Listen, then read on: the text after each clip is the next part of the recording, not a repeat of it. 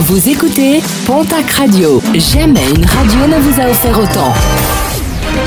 L'information locale à 9h, c'est sur Pontac Radio. Bonjour Jean-Marc Courage Sénac. Bonjour à toutes et à tous. Rassemblement silencieux, ceux des policiers palois qui se sont rassemblés hier devant leur commissariat en hommage à leur collègue Xavier Jugelet, assassiné par un terroriste le 20 avril 2017 sur les Champs-Élysées à Paris et dont la plaque commémorative a été vandalisée ce week-end. Un acte ignoble pour le syndicat Alliance, pour le délégué départemental unité SGP Police. Certains politiques devraient arrêter de souffler sur les braises.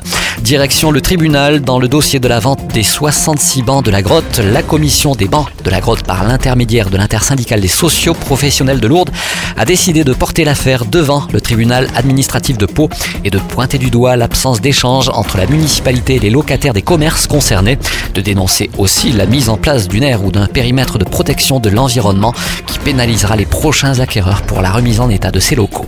Jour J, dans l'affaire El Sistema, le tribunal correctionnel de Paris rentre aujourd'hui son délibéré dans l'affaire opposant El Sistema France à François Bayrou. L'association qui propose l'apprentissage de la musique classique comme un outil d'inclusion sociale avait déposé plainte fin 2015 suite aux propos du maire de Pau qui l'avait accusé de s'enrichir indûment en, je cite, tentant d'extorquer des contributions financières aux communes qu'elle démarche. En janvier dernier, le parquet avait requis la relaxe.